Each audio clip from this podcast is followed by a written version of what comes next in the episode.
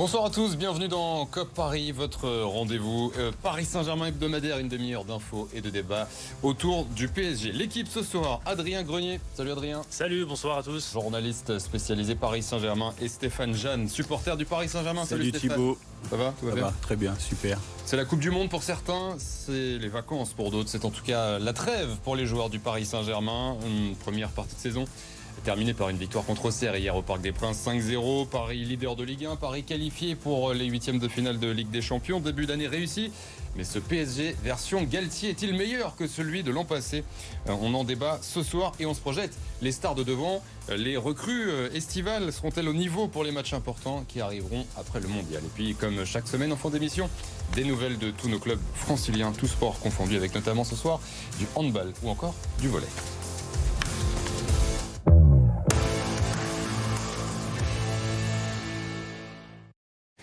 19 victoires, 3 matchs nuls, 0 défaite. Voici l'excellent bilan statistique du Paris Saint-Germain depuis le début de la saison, euh, achevé par euh, donc cette démonstration hier au Parc des Princes contre Auxerre 5 à 0. Un dernier but de Bappé avant la Coupe du Monde, but de Carlos Soler à nouveau. D'ailleurs, il marque euh, pas mal celui-ci. Ashraf Hakimi marque le 3-0 d'ailleurs. 4 buts ont été inscrits en deuxième période. voici celui d'Hakimi. Renato Sanchez pour le 4-0. Et puis, euh, grand moment avec euh, enfin le premier but d'Hugo Ekitike sous euh, le maillot du Paris Saint-Germain, célébré ensuite comme il se doit par ses coéquipiers. Paris leader, 5 points d'avance sur Lens. Deuxième, on fait le bilan ce soir de cette première partie de saison. Le PSG de Galtier est-il plus fort que celui de l'année dernière? Je vous pose la question comme ça déjà tout de suite. De manière définitive, oui. Également, oui. Après, il y aura des petites choses à nuancer, mais non, non, plus fort. Alors l'impression générale qui se dégage, euh, euh, on, a, vu le bilan statistique qui est euh, exceptionnel, l'impression qui se dégage d'une manière générale quand même n'est pas peut-être aussi fluide que ce que les stats veulent bien dire. ça a été très bien, il y a eu des scores fleuves en août notamment. Après, été quand même rapidement plus compliqué. C'était plus compliqué parce que tu as un calendrier qui est beaucoup plus intensif. Et ça, c'est quand même un facteur à prendre en compte. Quand tu joues pendant à peu près deux mois deux fois par semaine, tous les trois jours, effectivement, tu as un contre-coup physique et effectivement, dans ces cas-là, tu fais des prestations qui sont un peu en demi-teinte, tout en sachant que le PSG devait s'adapter à un nouveau style de jeu. À des, à des, stars qui gèrent aussi un petit peu leurs efforts en vue de la Coupe du Monde et à Galtier qui prend ses marques à Paris, forcément, tu peux pas avoir des 5-0, des 6-0 à chaque match. Forcément, tu peux pas avoir des démonstrations à chaque match. Tu as des adversaires en face, des adversaires de qualité quand même. On n'a pas affronté n'importe qui, on a quand même affronté tout le monde. Euh, la poule, quand même, Benfica, c'est une belle équipe, même si on aurait dû les battre euh, au Parc des Princes. C'est une belle équipe. La Juve, certes dans le dur, mais cette Juve jeune du deuxième match, enfin contre la Juve, donc le dernier match de poule était quand même qualitatif. Donc bon, on peut pas avoir des matchs excellents à chaque fois et des scores fleuves à chaque fois. Mais si on fait le bilan global, à l'arrivée, on a une MNM retrouvée, on a des individualités qui sont bien meilleures que l'an dernier, des individualités qui confirment. Simplement, petite stat, sur la MNM, on a 19 buts de Mbappé, 14 euh, ou 15 de Neymar et 12 de Messi. À l'arrivée, ça fait quand même 46 des 63 buts inscrits par la MNM. L'an dernier, c'était inimaginable. et là, cette saison. C'est une bonne nouvelle, ça. Pour moi, oui. Parce que c'est eux le facteur euh, X de cette équipe? C'est eux qui sont censés marquer. Si t'en perds un ou deux pour, euh, après la Coupe du Monde, euh, qui va prendre le relais Mais dans toutes les équipes. Si le Bayern perd Müller, si le Real Madrid perd Benzema, ou Vinicius, si le Barça perd Lewandowski en Europa League, si. voilà. Chaque équipe a ses stars et a ses facteurs X. Si le City perd Haaland, ils ont montré sur Hollande qu'il savait se défendre aussi. Il s'est on, on, se projettera dans quelques instants, mais déjà sur l'impression générale du PSG, Stéphane, euh, est-ce que tu trouves que les performances du PSG sont raccord avec euh, la stat qui est implacable, euh, début de saison excellent quoi? Pour moi, c'est raccord. je, vais rejoindre Adrien. on a les trois fantastiques devant qui marchent très bien. Après, je l'avais déjà dit dans le cadre de cette émission après Lille, qu'on avait aussi l'effet Coupe du Monde. Je pense que les trois de devant et puis tous les sélectionnables, il y en a quand même 12 enfin maintenant 11 puisque on n'a plus Presco, euh, avaient euh, été prêts euh, physiquement avant l'heure en tout cas plutôt que d'habitude. Et les trois de devant, ça fonctionne bien. En tout cas, Galtier a su trouver la recette qui faisait que ça fonctionnait. On parlait de Vitinha tout à l'heure et de Verratti aussi. Je pense que l'apport au milieu, même si on en parlera peut-être après, fait que ça manque un peu de densité. moi, je trouve que ça marche. Et puis, il y a aussi un facteur qui compte c'est qu'il arrive à faire tourner les trois de devant plus que euh, ses prédécesseurs. Et je pense que ça, ça va compter aussi. Notamment au mois de février. On parle de lui, on va l'écouter, Christophe Galtier en conférence de presse hier après donc le dernier match de cette première partie de saison et la victoire 5-0 contre Auxerre. Quel bilan il tire, lui, l'entraîneur du Paris Saint-Germain? Nous sommes premiers, invaincus. Je crois qu'il n'y a que Naples qui fait le même parcours que nous en, championnat. Euh, on a travaillé sur différents systèmes. Il a fallu un certain temps pour trouver euh, le meilleur système et surtout la meilleure animation pour que, euh, mes trois fantastiques puissent s'exprimer du mieux possible. Quand on a trouvé ça, évidemment que ça a été très intéressant. Le seul petit regret que, j'ai, c'est, euh, même si c'est un scénario incroyable dans, notre de Champions League, c'est que nous n'avons pas battu Benfica, évidemment. Mais euh, euh, nous sommes qualifiés. Christophe Galtier, au micro d'Arthur Perrault. Alors justement, je voudrais rebondir sur la fin de cette phrase. Benfica, t'en as parlé, Adrien. Quand on fait le bilan de cette première partie de saison, le Paris Saint-Germain a affronté une grosse équipe. C'était Benfica. Et le PSG ne l'a pas battu. Ça, c'est une source. Euh, c'est pas une source d'inquiétude, mais surtout une source de frustration, je pense. Parce que ce match contre Benfica au Parc des Princes, parce qu'à la limite, à l'extérieur, tu peux comprendre un match nul. Là-bas, c'est quand même particulier à jouer. Mais le vrai regret, il est sur le match au Parc des Princes. Euh, ce tac de Verratti, notamment, qui conduit au penalty. Mm. On doit jamais mener 1-0. On doit mener 2 ou 3-0. Donc en fait, les regrets sont là-dessus. Et je pense que c'est un match qui, qui devait arriver, qui est arrivé au bon moment, je pense, parce que c'est quand même une vraie piqûre de rappel sur tes limites. Et je pense que c'est un match sur lequel il faudra capitaliser à l'avenir. Maintenant, effectivement, il te coûte très cher. Il te coûte la première place euh, dans, la, dans la poule. Donc ça, c'est vraiment le point noir. Malheureusement, après, l'histoire de Benfica contre le Maccabi pendant que le PSG fait 2-1 contre la Juve. Mm. Voilà, il y avait 1% de chance que ça arrive. Évidemment, ça arrivait. Et donc, plus, ça nous appartient pas. Ça nous appartient pas. Euh, et donc sur ce match contre Benfica, vraiment, effectivement, c'est des, leçons à tirer, mm. des leçons à tirer sur le sérieux, sur l'implication, sur le réalisme. Euh, sur l'équilibre aussi, et c'est d'ailleurs là-dessus que ce que dit Christophe Caldier dans son passage est intéressant, c'est quand il parle justement de recherche euh, de, flexibilité tactique finalement, parce qu'il a parlé d'un troisième système à développer. Mm elles sont là les clés pour éviter l'erreur de Benfica. Alors évidemment, je ne compare pas le Bayern à Benfica parce que Bayern est largement supérieur à Benfica d'un point de vue collectif et individuel. Mais toujours est-il que c'est les défauts de ce match-là qui devront être corrigés pour la suite. Et je, sais, match-là d'ailleurs, hein. match aller et retour, même si c'était un peu mieux au Parc des Princes. Mais euh, c'est ça peut-être euh, l'inquiétant, euh, je ne sais pas si tu es d'accord Stéphane, c'est que Benfica, c'est la meilleure équipe que tu affrontes, parce que la Juventus, vraiment une équipe C'était pas, pas au niveau. Ouais. ouais. bon, c'est pas un cadre européen, c'est pas le Bayern, et pourtant tu galères et tu les bats pas.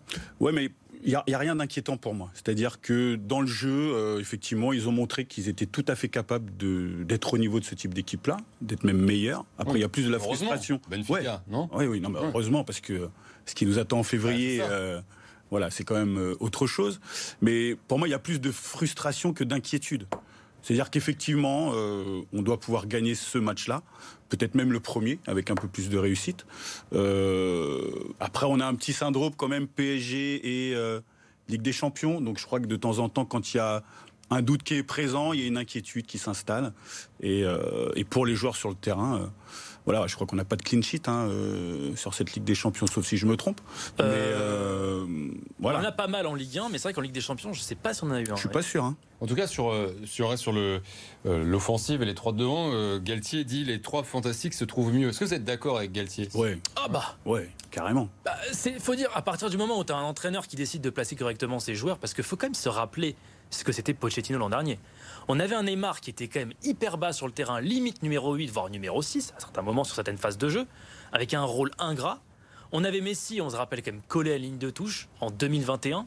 Alors là, effectivement, quand vous décidez de, mettre Neymar en point de retrait derrière euh, Messi et Bappé, Bappé remis à gauche à la suite de ces histoires de pivot gang et qui finalement a retrouvé son côté gauche, Messi côté droit dans un rôle assez libre et Neymar derrière eux dans un rôle assez libre aussi, Enfin, il a, au lieu de les éloigner comme le faisait Pochettino, il les a rapprochés. Mm. Et on voit que les trois ensemble, effectivement, parfois on pourrait se dire ah ça manque d'un, ça manque justement d'un pivot, mm. mais euh, mais malgré tout, euh, il a réussi, je trouve, à, créer une symbiose entre les trois. Et, en plus, les trois qui font, je trouve, les efforts de repli bien plus que l'an dernier. Neymar les faisait déjà, mais j'ai vu des phases de Messi qui presse. On a vu des phases aussi de Mbappé qui presse. C'est beaucoup moins présent l'an dernier. T'as vu ça aussi, euh, Stéphane? Alors, un, peu moins qu'Adrien. Euh, Neymar, ok, on est d'accord. Moi, j'ai vu Neymar le faire, Mbappé faire un peu semblant de temps en temps, et Messi, j'avoue que je l'ai pas vu. Messi, mais... Messi, ne serait-ce que 4 ou 5 fois venant de Messi, parce que alors c'est pas au PSG, il faut rien, on anticipe déjà. Au Barça, c'était pareil. Au Barça, il, s'arrêtait dès qu'il avait plus le ballon, ça c'est Messi parce qu'il s'économise pour ensuite exploser, hein, si je puis dire, et y aller à toute vitesse euh, et à toute bingue et casser une défense en 3. Mais donc au PSG, on l'a vu quand même parfois, je trouve, faire réagir à la perte. Et c'est pas un truc qu'on voyait l'an dernier chez Messi. Alors après, on sait, il est plus adapté, il se sent mieux, il est plus à l'aise dans le jeu, donc je pense que ça joue. et puis et la Coupe du Monde arrive, donc forcément, il y a ce facteur-là où il se dit ah faut que j'y sois, faut que je sois en forme. Mais malgré tout, j'ai trouvé un Messi moi qui a été bien plus concerné. Ah, c'est un Messi plus concerné. Moi, je, vois en tout cas une belle affinité tactique et technique entre les trois. Effectivement, ils se trouvent assez facilement. D'ailleurs, enfin, tu as parlé des stats tout à l'heure, c'est assez hallucinant les, connexions entre les trois. Si c'est pas un qui marque, c'est l'autre. Pareil pour les passes. Enfin voilà. Donc, euh, pour moi, il y a cette connexion là qui existe. Il y a cette proximité sur le terrain. On a dit qu'Mbappé s'est plaint. Pour moi, il a juste constaté qu'il n'était peut-être pas forcément utilisé comme il le souhaitait, et ça reste un constat. On a vu effectivement, depuis qu'on est repassé à 4 derrière, qu'il euh, est plus sur sa gauche et du coup qu'il est plutôt utilisé comme on l'espère avec euh, des qualités qui lui sont plus propres. Euh, ouais, je, rejoins quand même ce que, ce que, ce que dit Adrien. Parce, que, à ce petit jeu de comparer là, la première partie de saison du Paris Saint-Germain, le PSG de Galtier avec celui de Pochettino l'année dernière, effectivement, les trois de devant étaient moins décisifs, moins collés les uns aux autres, mais l'équipe était plus équilibrée. Alors, on se souvient tous de Pochettino, je pense qu'il n'y a pas grand monde qui le regrette. Euh, mais qui? on a tu sais l'entraîneur la personne qui s'asseyait sur le banc l'année dernière euh, mais c'est vrai qu'elle faisait pas grand chose après. Euh, non mais on s'ennuyait clairement devant le, PSG l'année dernière. C'est clair mais d'un autre côté l'équipe paraissait quand même un peu plus équilibrée et semblait moins mise en danger aussi facilement que cette année. Je ne sais pas si elle était moins mise, je ne sais pas si elle était plus équilibrée ou si finalement elle subissait totalement les événements qui étaient contre elle et qui la conduisaient à se replier et qui la conduisaient justement à limiter la casse. Elle n'était pas rassurante pour moi. Mmh. Ouais, je sais pas, si c'est. Ouais. mais cette année, l'équipe de Galtier est rassurante? Oui. Ouais, moi je, la trouve rassurante. Alors, il y a la question de l'équilibre dont voilà. tu parles. Pour l'instant, on n'y est pas encore. Mmh. Euh, et je reviendrai au problème de défense, on en a parlé tout à l'heure. Pour moi, les moins équilibrés pour l'instant, c'est une équipe encore en construction. Je pense qu'il y a un vrai boulot et on parlait justement de troisième plan tactique. Donc ça veut dire que Galtier prévoit quand même euh, les éventuels événements, euh, enfin éventuellement les événements qui vont arriver, qui sont pas éventuels, ils sont là. Euh, mais non, pour moi, je la, trouve rassurante cette équipe. Après, il y a encore des choses à améliorer. mais non, non, je suis plus serein dans mon fauteuil ou dans le stade. Après, quand le ballon arrive, commence à arriver derrière, c'était le cas euh, en début de saison à 3 DR ou contre Lorient. D'ailleurs, il est revenu à ce, 3-4-3 ou 3-5-2. Euh, derrière, il y a des inquiétudes qu'on avait peut-être moins l'année dernière, enfin en tout cas avant le Real Madrid. C'est-à-dire que Marquinhos, c'est pas, même s'il y a un peu de mieux là ces dernières semaines, c'est quand même pas le grand Marquinhos qu'on a connu. Quand on est à 3 quand on est à 3 derrière, je pense. À 4, je l'ai trouvé, j'ai trouvé mieux. Mais le problème, c'est que le système à 3, je pense, a été abandonné aussi parce qu'il manque ce fameux défenseur central supplémentaire. Parce qu'à l'heure actuelle, aujourd'hui, je pense que la défense, tu fais une défense à 3 aujourd'hui, où tu as tout le monde qui est apte. Tu mets qui? Moi, pour moi, dans un monde où tu as tout le monde qui est apte, c'est bah, Marquinhos, Kimpembe, Danilo. Ah oui, mais ça, on sait très bien que si Ramos est apte, Christophe Galtier met Sergio Ramos. Il est là le problème. Ah Parce que tu as un Sergio Ramos qui aujourd'hui n'est clairement pas au niveau. Ah Et je, on se satisfait aujourd'hui de voir Sergio Ramos jouer, mais est-ce qu'on peut regarder 5 minutes ces matchs? Où effectivement, alors en apport de leadership, en apport de, parole euh, sur le terrain, de caractère, et c'est quelque chose qui nous manquait les années précédentes. C'est quelque chose de très positif. Mais si on regarde 5 secondes de ces matchs et le contenu de ces matchs, désolé de dire qu'il n'est pas bon. Mais le, danger vient souvent de son côté. Hein. En plus. Euh, et tu, parles du de Danilo, et je sais que c'est un peu ton chouchou en ce moment. Oui. Euh, je pense qu'il est en train de poser des problèmes à, Galtier dans, ben, du coup, qui je vais continuer à mettre euh, au retour euh, de la Coupe du Monde si, euh, si Danilo reste à ce niveau-là Moi, je, moi je, tu vois, pour aller dans ton sens, je compléterai ce que tu dis en te disant simplement que Danilo Pereira est actuellement l'élément fondamental pour ce Paris Saint-Germain en matière d'équilibre. Je ne sais pas qui aurait misé un copec là-dessus il y a ah un an, pas jour moi. pour jour, mais c'est le cas parce que c'est un mec qui s'est imposé comme un mec efficace, solide, fiable, travailleur. Leader. Bah, en vrai, il a fini par, euh, par faire avoir son temps quelques de jeu. matchs euh, dernièrement, il a plus dépanné qu'autre chose, mais on sent que si tout le monde est titulaire, il le met pas. Mais je Bon, sais pas. On va continuer le débat, tiens, justement, euh, dans quelques instants. Euh, le PSG de Gatier est-il plus fort que celui de l'année dernière? C'est le sondage qu'on vous a proposé sur le compte Twitter de BFM Paris Île-de-France. Et pour vous, la réponse est oui, à 71% euh, en Paris Saint-Germain. Plus impressionnant que l'année dernière pour vous. Dans un instant, on continue le débat. Danilo, la défense, les recrues. On va faire le bilan des recrues estivales du Paris Saint-Germain. Et puis on va se projeter sur la suite de la saison qui redébutera pour le Paris Saint-Germain euh, fin décembre avec en ligne de mire le Bayern de Munich en février. A tout de suite sur BFM Paris Île-de-France.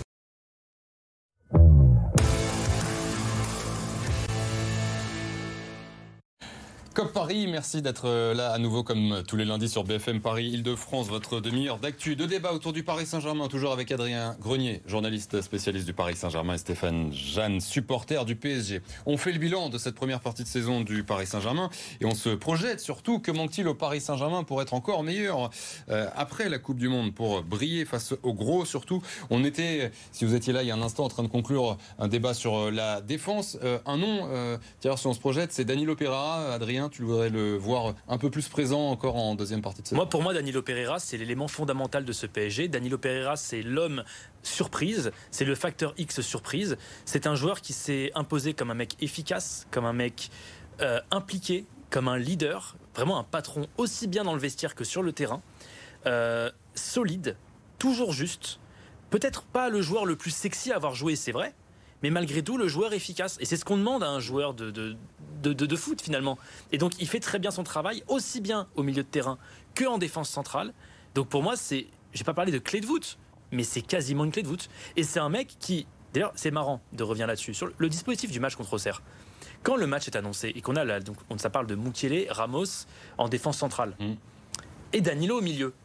Moi, quand je vois la compo annoncée, je me pose une question. Est-ce qu'on est à 4 ou est-ce qu'on est à 3 Mm. Si Ouais. moi je me la pose, l'adversaire aussi se la pose. Et donc c'est l'avantage d'avoir Danilo. C'est que quand tu mets Danilo sur le terrain, en plus du fait qu'il est bon et qu'il est efficace sur le terrain et solide, il instaure le doute chez l'adversaire. Et c'est quand même une vraie arme, ça. Tiens, justement, sur euh, instaurer le doute, être efficace, je voudrais qu'on fasse un bilan rapide des recrues estivales. Euh, Il y en a six. Je vais vous donner les noms et vous allez me dire euh, bien ou pas bien. On va, voilà. Avoir une mesure ou pas. Kitiki qui marque son premier but hier. voilà. Mieux, Mi- Encourageant. mieux, Euh, Mukiele. bien. Bien. Ouais, ouais. Pareil, il y, a- il y a quelque Bien à chose. droite, euh, à droite aussi dans le. Mieux à droite qu'en centrale. Ah, c'est marrant. Moi, je trouve. que Ah bah moi j'aurais dit l'inverse, ouais. Ah, moi, je le préfère, en, je le préfère en latéral, moi. Ok. Et hier, j'ai pas trouvé bon, moi. Fabien Ruiz. Ah, Bien. très bien. Bien. Ouais. Moi je pense que toi t'as Danilo, moi j'ai Fabien. Vitinha. Bien. Bien. Moins bien, mais très bien. Depuis quelques semaines plus compliqué. Carlos Soler qui a marqué hier encore. Bien. À voir. Moi, je dis suis bien. pas- Je et- suis pas encore convaincu. Mais c'est un joueur qui a su trouver sa place dans un rôle ingrat quand il faut faire souffler un des trois, quand, Ouais. quand il faut sacrifier collectivement pour les deux autres devant. Je trouve qu'il fait son taf. Et enfin, Renato Sanchez. Renato, on t'aime, mais là, c'est pas bon. C'est pas bon. Il a, il a du mal. là, du coup, du mercato, je trouve plutôt euh, relativement content. Bah, le problème, qu'il manque effectivement ce, ce défenseur central supplémentaire et je pense qu'il manque un, il manque un ratisseur à ce milieu de terrain. Mais ceux qui sont venus là, ils. Mais sur ceux qui sont Mais venus, je, crois, je pense que Ruiz, il, il va jouer ce rôle de ratisseur. À chaque fois qu'il a joué, je pense qu'il a, il a quand même gratté pas mal de ballons. Alors, j'ai pas les stats, frère, vérifier, mais je pense qu'il a gratté pas mal de ballons. Moi, il me fait penser à un Italien qu'on a eu euh, au tout début du projet euh, Qatari. Ouais. Ouais. Mais moi, je veux, moi, je veux un Matuidi.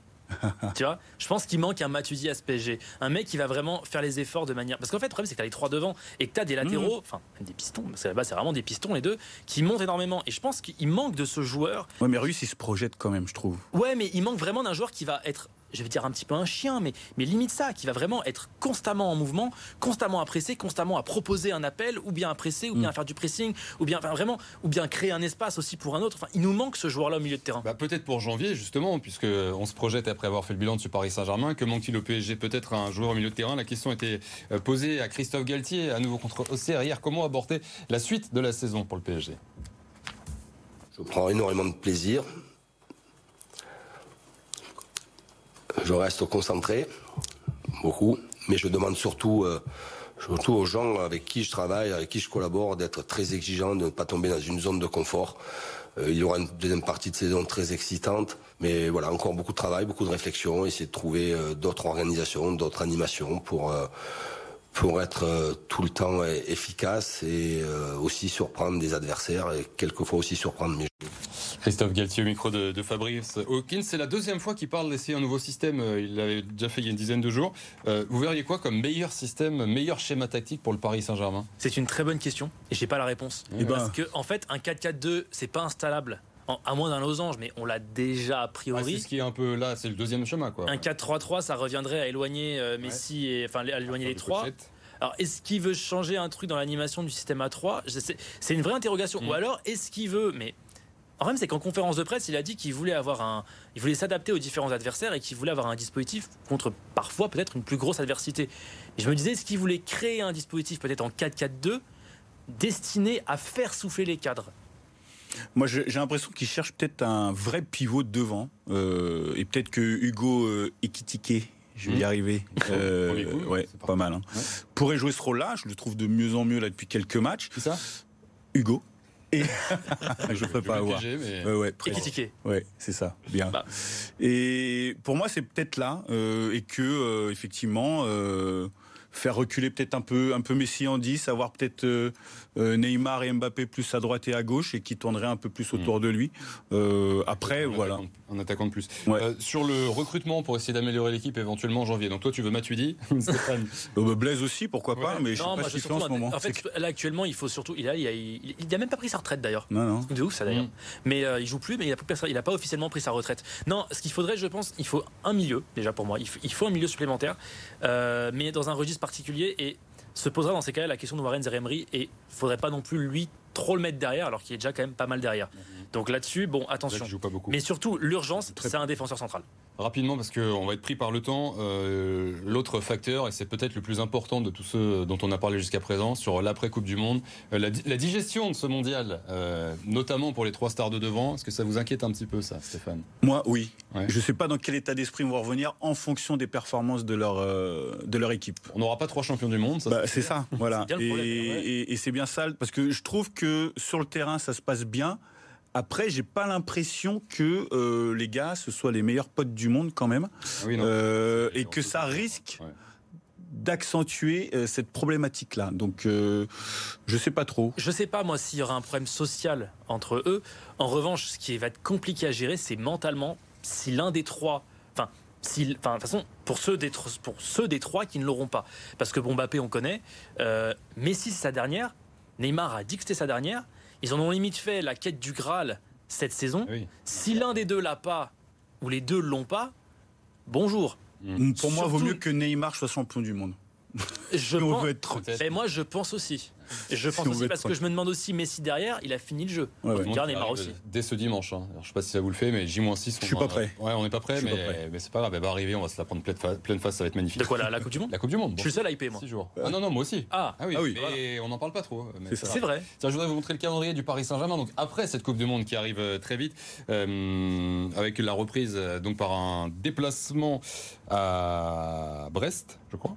J'ai un petit doute. Euh, c'est pas Lens. Strasbourg. Voilà, rien à voir. Pas loin. Hein. Brest-Strasbourg, tu, prends l'opposé de la France. Réception de Strasbourg. Euh, pour vous dire qu'il ne va pas y avoir de longues coupures avec une nouvelle préparation d'avant-saison comme ça avait été évoqué. Euh, ça va continuer, notamment pour ceux qui ne sont pas à la Coupe du Monde, à se préparer bah, dès, à présent. Et la reprise est prévue la semaine du 5 décembre. Les euh, mondialistes auront 10 jours de vacances avant de reprendre l'entraînement. comme tous les lundis, on termine cette émission en prenant des nouvelles de tous nos clubs franciliens, tous sports confondus. Le récap du week-end est préparé aujourd'hui par Gaël Biche. Le Paris FC a subi son plus gros revers de la saison, battu 4 buts 1 à Charletti par le FC Metz. Les Lorrains mènent rapidement 2-0 grâce à deux pénalties transformés par le Géorgien Mikotadze. Réduit à 10, les Parisiens se donnent quand même de l'espoir avant la pause sur ce but de Morgan Guilavogui. Mais Paris sombre en deuxième période. Un troisième but signé de l'ancien du PFC Lamine Gay avant le triplé de Mikotadze. Paris est 12e de Ligue 2 à 8 points de la deuxième place, synonyme de montée. Handball, c'est un PSG à deux vitesses qui s'est défait de Pays d'Aix samedi soir à Coubertin. Les Parisiens sont d'abord bousculés par des Provençaux appliqués et sont logiquement menés de deux buts, 19-17 à la mi-temps. Mais dans le sillage d'un Elohim Prandi bouillant, hauteur de 10 buts, le PSG hausse le ton après la pause. Paris s'impose finalement 37-32 et reste leader du championnat. Enfin en volet, c'est un coup d'arrêt pour le Plessis-Robinson. Une semaine après leur belle victoire à Tourcoing, les Hiboux ont chuté à domicile 3-7 à 1 contre Nice, qui était pourtant bon dernier du championnat. Le PRV reste 9e de Liga. Défaite également des joueuses de Levallois sur le même score face à Nantes. Inquiétant puisque le LSC reste avant-dernier du classement avec un seul point au compteur. C'est la fin de cette émission. Merci beaucoup Adrien, merci Stéphane, merci à Jordan et Lucas en régie, merci surtout à vous d'avoir été là. On vous souhaite une bonne Coupe du Monde. Après les bleus et rouges, euh, on va passer derrière les bleus, blancs, rouges. Euh, régalez-vous. Retour de Cop Paris, l'émission 100% Paris Saint-Germain le 2 janvier. À très vite sur BFM Paris de France.